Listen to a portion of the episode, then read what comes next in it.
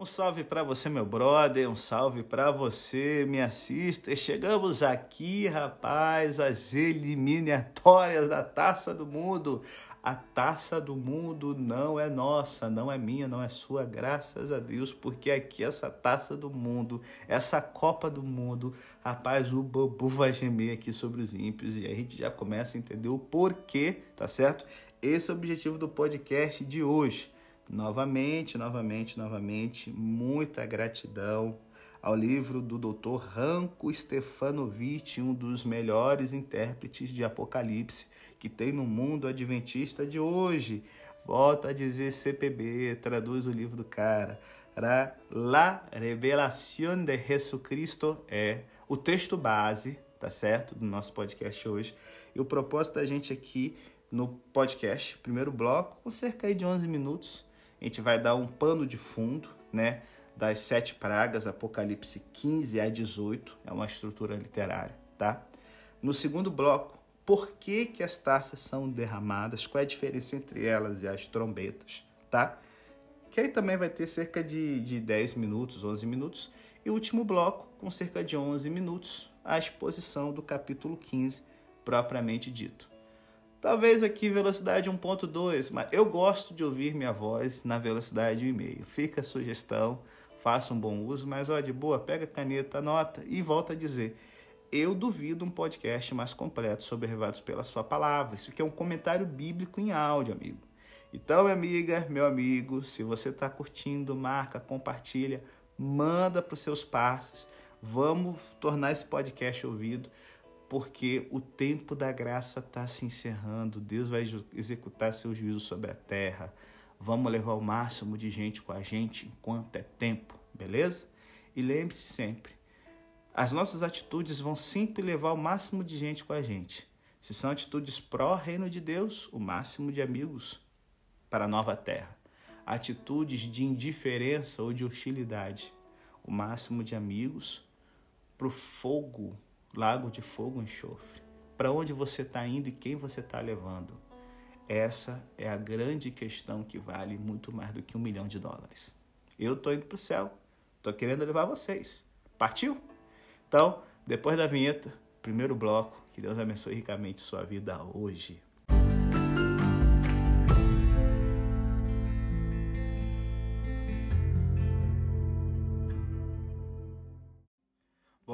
Antes da gente tratar aqui propriamente do capítulo 15, eu quero trabalhar com vocês aqui um panorama de Apocalipse 15 a 18 para a gente poder entender aqui o significado teológico das sete últimas pragas, beleza? Então se liga aí, Apocalipse 15 a 18 descreve numa linguagem vívida a execução da ira divina de Deus em termos de derramamento das sete taças de pragas sobre os adoradores da trindade satânica, no capítulo 15 e 16, e o posterior juízo sobre a Babilônia no tempo do fim, capítulo 17 e 18. Antes da gente se ocupar de uma análise detalhada de Apocalipse 15 aqui, é necessário então a gente enfatizar alguns pontos gerais que são importantes para uma interpretação significativa desse texto, beleza? Vamos lá. Apocalipse 15 a 18 é construída sobre os capítulos 12 a 14 que são o centro do livro, tá? O tema central de Apocalipse 12 é o esforço de Satanás para destruir o povo de Deus que vive entre a primeira vinda de Cristo e o seu regresso a essa terra. Apocalipse 13 se concentra no tempo do fim. O capítulo apresenta a ira das nações contra o remanescente fiel de Deus. Logo, a discussão se né, é, se volta à resposta de Deus à ira das nações. Nos capítulos 15 e 18, São João amplia a declaração Tua ira chegou, de Apocalipse 11 e 18. Ele descreve primeiro a execução da ira divina ao derramar sete taças de praga sobre os seguidores e adoradores da trindade satânica. E depois ele fala então do juízo sobre a prostituta Babilônia no tempo do fim. Bom, Apocalipse ele apresenta as sete últimas pragas como a expressão da ira final de Deus em toda a sua força, por causa da rebelião final do mundo contra Deus. Ele se refere a essas como as últimas, porque nelas a ira de Deus contra a humanidade rebelde se completa. elas completam o derramamento da ira de Deus apresentada simbolicamente nas pragas das sete trombetas. Como a gente já viu, elas são derramadas sobre o povo judeu e o Império Romano, que são os perseguidores do povo de Deus no tempo de João. E é, é, essas pragas das sete trombetas, elas tiveram um propósito redentor. Eram juízos divinos mesclados com misericórdia que tinham a intenção de levar as pessoas rebeldes ao arrependimento e adverti-las que o tempo para arrepender-se estava terminando rapidamente e que a porta da graça seria fechada para sempre, tá certo? Então, o propósito e a natureza das sete últimas pragas, é, sem dúvida nenhuma, é completamente diferente. Elas são derramadas sobre a trindade satânica. Na verdade, os dois poderes aqui que se levantam para perseguir o povo de Deus, já que o dragão não é um estado propriamente dito, tá certo? Ele é uma entidade espiritual como Deus Pai, assim, não como Deus Pai, mas que faz uma paródia. Mas essas últimas pragas aqui se derramam sobre a besta do mar, sobre a besta da terra e todos que adoram receberam sua marca. Elas indicam juízos de Deus é, sem mistura de misericórdia.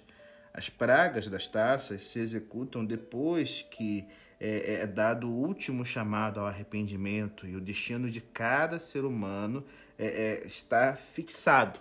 Não há mais chance, certo, de, de se arrepender e mudar de posição diante de Deus. O contexto mostra que as sete últimas pragas são a resposta final de Deus ao propósito da Babilônia no tempo do fim de destruir ao povo fiel de Deus. As pragas do Egito, com o canto de Moisés que celebra a grande libertação no Mar Vermelho, junto com a destruição da antiga Babilônia, Jeremias 51, são muito é, é, é, instrutivas com respeito ao propósito e caráter de Apocalipse 15 e 16, certo? Bom, quanto às, às pragas, as quatro primeiras, né, é, são se correspondem notavelmente com as pragas que caem sobre o Egito no tempo do Êxodo, a sexta e a sétima pragas seguem um, um modelo né, é, a respeito da queda de Babilônia no Antigo Testamento. Então, Assim como as pragas, elas caem sobre a terra do Egito e levam então à libertação dos israelitas, né? E como o secamento do Eufrates levou à caída da antiga Babilônia, é, provendo então a liberação do povo de Israel do exílio, do cativeiro e o retorno à terra natal, assim o propósito do derramamento das sete últimas pragas é livrar o povo de Deus da opressão de Babilônia no tempo do fim. Então, se liga, não perca isso de vista. As sete últimas pragas são apresentadas de igual modo como os atos poderosos de Deus sobre a humanidade rebelde, com o propósito de derrotar seus inimigos e providenciar a libertação para o seu povo no tempo do fim da escravidão da Babilônia. Embora cada uma das pragas egípcias tenha aumentado a obstinação e dureza do coração do faraó, ele e seus oficiais tiveram que admitir que as pragas eram atos do dedo de Deus e permitiram que Israel saísse livre para ir para a terra prometida, como a gente vê em Êxodo 12, verso 31 e 32. Então, assim, a visão do derramamento das sete últimas pragas começa com a cena do Êxodo. São João apresenta o motivo do êxodo, mostrando ao povo de Deus vitorioso em pé sobre o mar de vidro, cantando o cântico de libertação da Babilônia. Esse é o cântico de Moisés do Cordeiro, aqui em Apocalipse 15, 2 e 4. O sofrimento dos israelitas debaixo da opressão dos egípcios chega a ser em Apocalipse o presságio da opressão do povo no tempo do fim debaixo de Babilônia. Como as pragas do Egito, essas sete últimas pragas têm a intenção de revelar toda a dureza de coração daqueles que têm recusado o evangelho e se colocado ao lado da trindade satânica. A negativa dos ímpios de arrepender-se de seus atos aparece três vezes no texto, Apocalipse 16, 9, 11 e 21. Então, a execução da ira divina corresponde à forma em que eles oprimiram e perseguiram ao povo fiel de Deus. E aqui vem é, isso tudo vem aqui à luz da profecia de Isaías. É, ele aqui tem é, é tirado da sua mão o cálice de, de deixar a pessoa aturdida, né? Os sedentos do cálice da minha ira nunca mais o beberão. e o colocarei na mão dos seus opressores. Isaías 51, versos 22 e 23. Então, gente, chegou o tempo para Babilônia, que fez que todas as nações bebessem do vinho da ira da sua prostituição, receber a taça do vinho da fúria da ira de Deus. A execução das pragas sobre Babilônia, ela é apropriada aos pecados de Babilônia e à sua opressão ao povo de Deus. Babilônia vai colher as consequências do que ela semeou. Como diz Apocalipse 18:6, pague como ela fez e pague em dobro de acordo com suas obras. É, com cálice que ela tem misturado, misture uma porção dupla para ela. Então, assim, o motivo do êxodo, é, no, como pano de fundo das sete últimas pragas, sugere um caráter mais positivo na execução da era final de Deus sobre a humanidade rebelde. Por quê? Os juízos de Deus sobre a terra do Egito é, são apenas um pálido, é, é, é uma pálida antecipação do que vai estar tá rolando aqui agora sobre a humanidade ímpia. A gente não pode perder isso de vista, tá certo? Uma pálida antecipação dos grandes juízos que vão cair sobre o reino da besta e a emancipação do Egito é de longe ultrapassada pela redenção do Cordeiro, enquanto os santos se regozijam na glória da ressurreição e cantam é, é, é, do regresso das nações a Deus. A dualidade do Êxodo, como os juízos e a redenção, se mantém nos capítulos 15 e 16, e para assegurar que os leitores entendam isso, o elemento positivo da redenção é colocar em primeiro lugar. Então, se liga o Deus que realizará a libertação final do seu povo da Babilônia é o mesmo eu sou da libertação histórica do Egito. Assim como Moisés foi seu agente ao enviar as pragas sobre o Egito e levar o seu povo à terra prometida, assim Cristo, o novo Moisés, como o livro de Hebreus mostra toda hora, atua como o agente de Deus no tempo do fim na execução das sete últimas pragas sobre o Egito, ou Babilônia espiritual libertando o seu povo e levando eles então à terra prometida. O texto não indica claramente se as sete últimas pragas devem entender-se como literais ou figuradas. Ao tratar com sete selos e as trombetas, o significado simbólico é óbvio. Qualquer significado figurado das primeiras quatro pragas, porém, não é óbvio. Enquanto as primeiras quatro pragas são evidentemente literais, as últimas três que passam da natureza para a humanidade e os seus efeitos têm de ser entendidas como espirituais. Seja a sua intenção literal ou figurada, as sete últimas pragas representam a terrível experiência que os ímpios terão de passar depois de ser fechado o tempo da graça, tá certo? E aí você vai perguntar assim, pastor, é, é, o que, que, é necessário então para a execução das sete últimas pragas? Depois da vinheta, no próximo bloco. Continuar com a gente, desliga não, viu?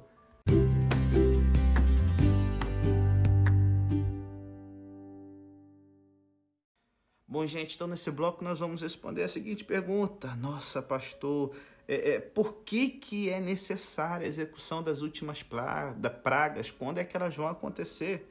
Bom, a razão se encontra é como no tema, no tema aqui subjacente do livro do Apocalipse. Os ímpios devem receber o justo juízo de Deus. Bom, na cena da abertura, de abertura do quinto selo, os santos martirizados clamam por vingança, gente. O seu clamor simboliza o rogo constante do povo de Deus ao longo da história é, por libertação né, das mãos dessa humanidade rebelde e destruidora. Agora, no derramamento da ira final de Deus, as orações do povo oprimido de Deus são atendidas. Os ímpios devem experimentar os juízos justos que são apropriados aos seus pecados. E o sofrimento infligido né, pelas pragas não vai fazer ninguém voltar de sua impiedade ao arrependimento como foi as trombetas. Pelo contrário, essa galera vai continuar em oposição a Deus. Apocalipse 15 e 18 assegura aos santos que vão viver no tempo do fim que Deus está no controle durante a crise final e que ele estará com seu povo fiel durante o momento mais terrível da história, que está por vir sobre os que moram na terra. Então, assim, terríveis como sejam, as sete últimas pragas levarão uma mensagem consoladora e tranquilizadora ao povo de Deus. O divino libertador, que resgatou o antigo Israel do Egito e da Babilônia, vai intervir outra vez. Ele vai libertar o seu povo remanescente do seu novo pacto. Eles vão ser livres do Egito e da Babilônia global apocalípticos e eles serão levados à nova Jerusalém celestial. Então, queria agora né, chamar você para dar uma olhadinha aqui em como que a, a, a, existem semelhanças notáveis entre as sete trombetas e as sete pragas, algo que a gente, se eu não me engano, trabalhou no capítulo que é, de Apocalipse começa a trabalhar sobre as sete trombetas. Mas vamos aqui relembrar, ninguém vai morrer por isso, tá certo? Então assim, é, nós temos aqui semelhanças evidentes, né? É, que a gente é, deixa claro que as sete trombetas, sete últimas pragas, é, é, é são parecidas, mas é, não são a mesma coisa, tá certo? bom, a, a cena introdutória, tanto das sete trombetas como das sete taças, é no templo. A primeira cai sobre a terra de cada uma delas, a segunda sobre o mar, a terceira sobre os rios e as fontes das águas, a quarta sobre o sol, a lua e as estrelas, né? É, é, é a quinta leva a, a uma a é, escuridão do abismo, né? Através do, dos gafanhotos. E na quinta praga nós temos escuridão sobre o trono da besta. Na sexta nós temos o rio Eufrates, é, sendo um fator determinante, igual na sexta praga. E na sétima temos é, fortes vozes que falam: o reino chegou e Cristo reina. Né? E na taça nós temos uma forte voz falando: está consumado. Então, assim, é, e lembre-se, está consumado, como eu falei é, nas temporadas sobre os evangelhos, Tetelestai, era o grito do vencedor. Tá certo? Então, apesar das evidências, ah, são as mesmas coisas de uma forma diferente. Não, vamos lá. Nós temos diferença aqui. Primeiro, a sessão introdutória do Apocalipse 8, 2 a 5 mostra que o toque das sete trombetas ocorre enquanto a intercessão continua e a graça ainda está disponível. As pragas das taças afetam a humanidade depois que a intercessão acabou. É dito que o templo está fechado de modo que ninguém pode entrar. Segunda diferença, as trombetas é, é, e o terror das pragas são limitados e são parciais. Porém, as pragas das trombetas a, afetam algumas pessoas do, do reino de Satanás, né? Sem dúvida, a gente não tem restrição sobre as pragas das taças que são de alcance mundial, tá certo? O seu terror afeta toda a terra, ferindo os adoradores do, da trindade satânica, enquanto o povo fiel de Deus é protegido, certo?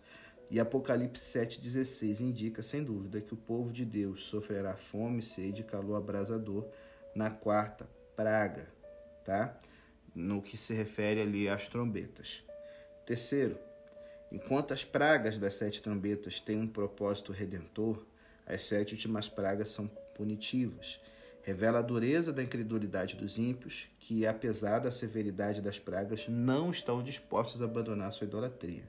E, por fim, o toque das trombetas né, envolve períodos relativamente longos. Não se menciona nenhum tempo né, em referência às pragas das sete taças, que muito provavelmente vão cair no tempo breve, curto, até porque imagina, né? O sol abrasador, estendendo-se aí por um período longo, como 391 anos, que é o período da sexta trombeta. A casa caiu, irmão casa caiu. Jesus não precisa nem voltar porque não vai ter ninguém. Então, assim, observamos que o toque das sete trombetas tem a ver com o período da história desde o tempo de São João até a segunda vinda. As sete últimas pragas têm a ver com o fim da história, é, é, é, entre a, o fechamento da porta da graça e a segunda vinda, que vai ser um período muito curto comparado com o período que as sete trombetas são envolvidos ou qualquer outra coisa aqui no Apocalipse. Então, e lembre-se, Jesus mesmo falou: esse período de tribulação, se não fosse abreviado, destruiria os próprios escolhidos. Então, assim, como a gente pode explicar as notáveis semelhanças entre as sete trombetas e as sete pragas? Né? As diferenças básicas estão nos propósitos e naturezas. As pragas das taças são eventos futuros, Sua execução ocorre no fim da história. As trombetas precedem as pragas das taças, são uma série de intervenções divinas através da história cristã. Ocorre enquanto o evangelho ainda é pregado e as pessoas são salvas e entram em relacionamento com Jesus. As pragas das trombetas devem ser consideradas como juízos preliminares. A reação de Deus à impiedade dos que têm o selo de Deus sobre suas testas e que recusam o evangelho. Seu propósito é despertar o arrependimento no mundo hostil ao povo de Deus. As pragas das taças caem sobre uma humanidade rebelde quando a intercessão e a graça não estão disponíveis para os pecadores. E de acordo com isso, essas pragas das trombetas e das taças não são as mesmas coisas, pois as primeiras são uma antecipação de advertência prévia da futura visitação da ira de Deus em toda a sua força com as sete pragas finais e o juízo final descrito em Apocalipse 20. Então, assim, tem um paralelo interessante que a gente consegue perceber entre o toque das sete trombetas de Apocalipse 8 a 11 e a história da batalha de Jericó registrada em Josué 6, que vai nos ajudar a entender por que, que nas sete últimas pragas das taças tudo vem de uma vez só. Vamos lembrar da história de Josué 6 de Jericó? Os israelitas, junto com os sacerdotes que levavam as trombetas, marcharam ao redor da cidade durante sete dias. Por seis dias, marcharam uma vez cada dia. E então no sétimo dia marcharam ao redor da cidade sete vezes. Ao final, houve um grande toque das sete trombetas, ocasionando a queda da cidade. É isso o pano de fundo do Antigo Testamento, que é muito ilustrativo para o que está acontecendo aqui em Apocalipse 8 e 11, 15 e 16. Os sete toques de trombeta do Apocalipse são paralelos aos sete toques de trombetas em Jericó, um de cada vez, um por dia. Mas perceba, a sétima trombeta não há um toque, fica em aberto à volta de Jesus, tá? É como se as seis trombetas fossem toques de Deus, de castigo para o arrependimento, enquanto a chance, tá certo? E imagina, primeiro, segundo, terceiro, quarto, quinto, sexto dia, se você está em Jericó, você pode ainda meter o pé, irmão.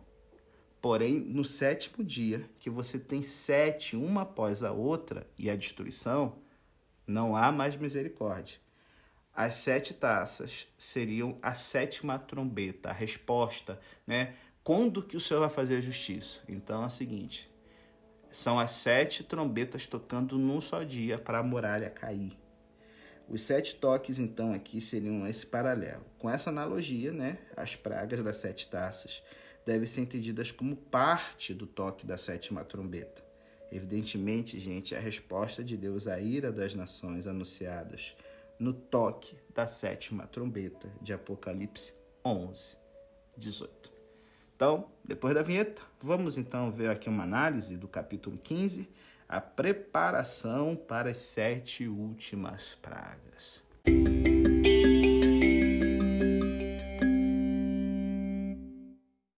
É, rapaziada, Apocalipse 12, 13 apresentou a ira das nações contra o povo remanescente, fiel de Deus, enquanto Apocalipse 14 descreveu a última mensagem de advertência de Deus às nações. Agora, o profeta se volta à resposta de Deus à ira das nações. Um, estão nervosinhas, então recebam. O capítulo 15 e 16 descreve a execução da ira divina em termos de derramamento das sete taças de pragas sobre os seguidores e adoradores da Trindade satânica. Então, aqui no verso 1 a 8, nós temos a preparação para as sete últimas pragas, né? Essa sessão aqui é uma continuação da colheita de Apocalipse 14, 14 a 20. Descreve a preparação para a execução da ira final de Deus sobre os ímpios no derramamento das sete últimas pragas. Antes da execução das pragas, São João vê os santos vitoriosos celebrando a grande libertação depois de terem passado pela crise final.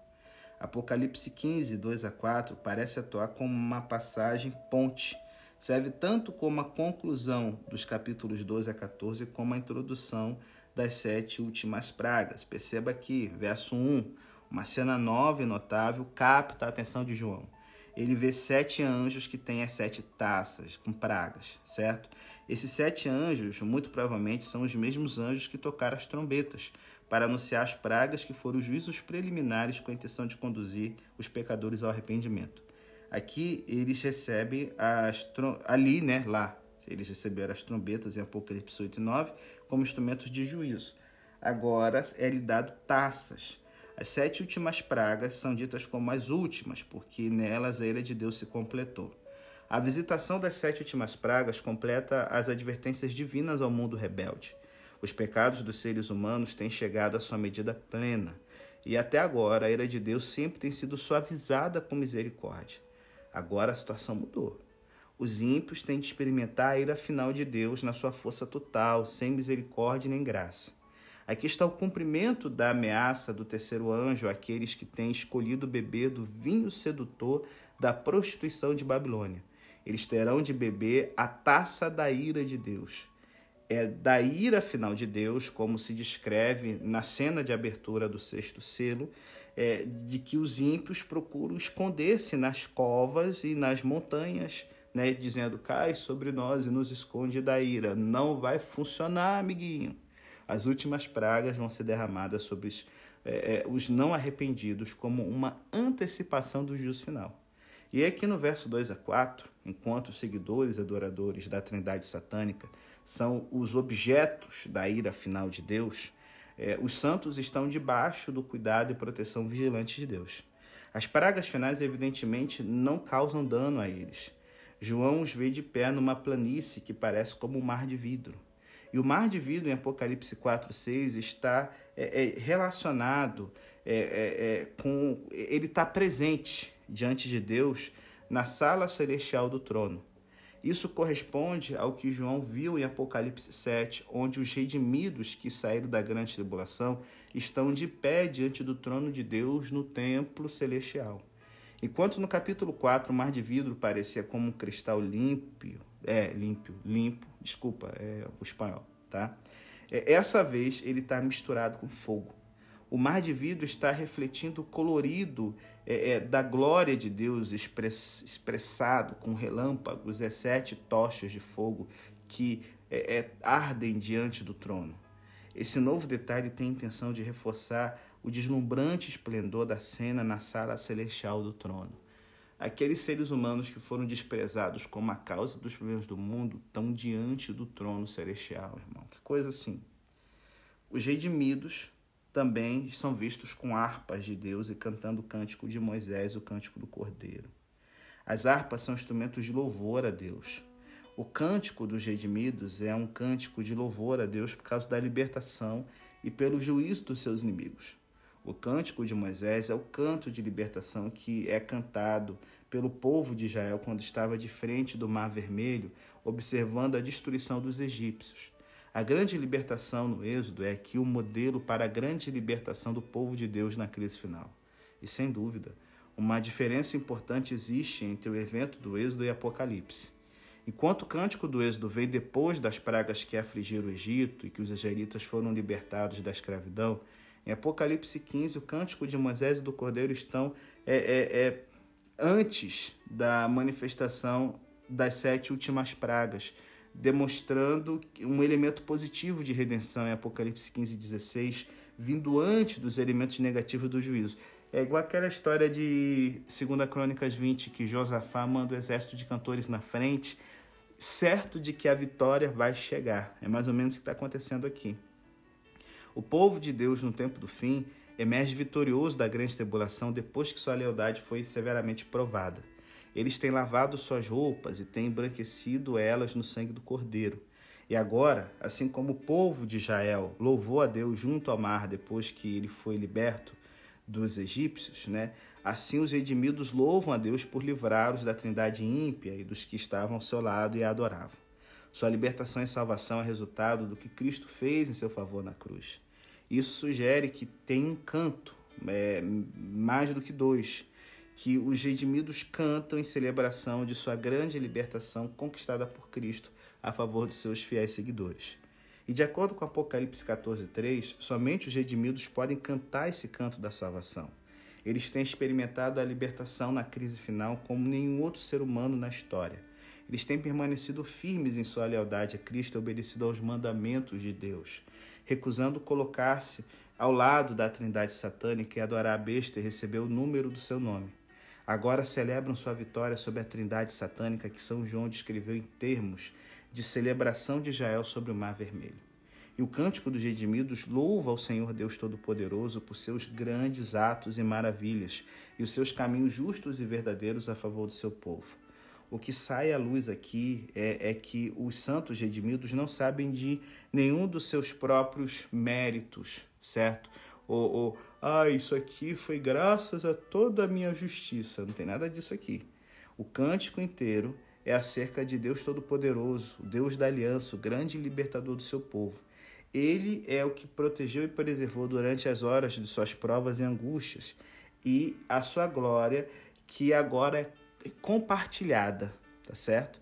A vitória do povo fiel de Deus, por isso, é o resultado não de suas obras humanas, mas das grandes e maravilhosas obras de Deus e dos seus caminhos justos e verdadeiros. O resto do cântico é uma clara alusão a Apocalipse 14, 7.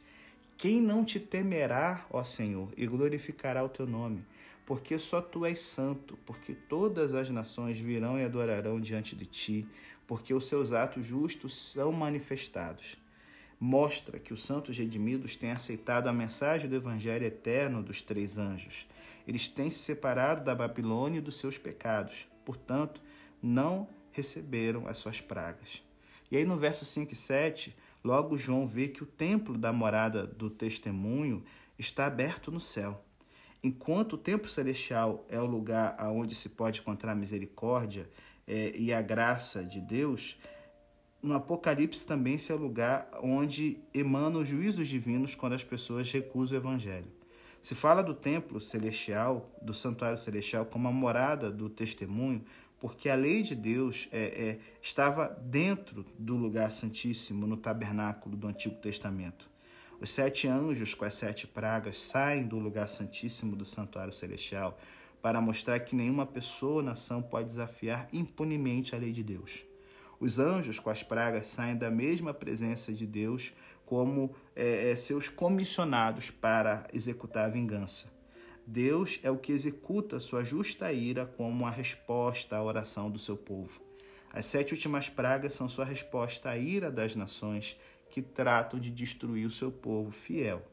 E aí os anjos estão aqui vestidos como sacerdotes, de linho puro e brilhante, né? E cingidos ao redor do seu peito com cintos de ouro.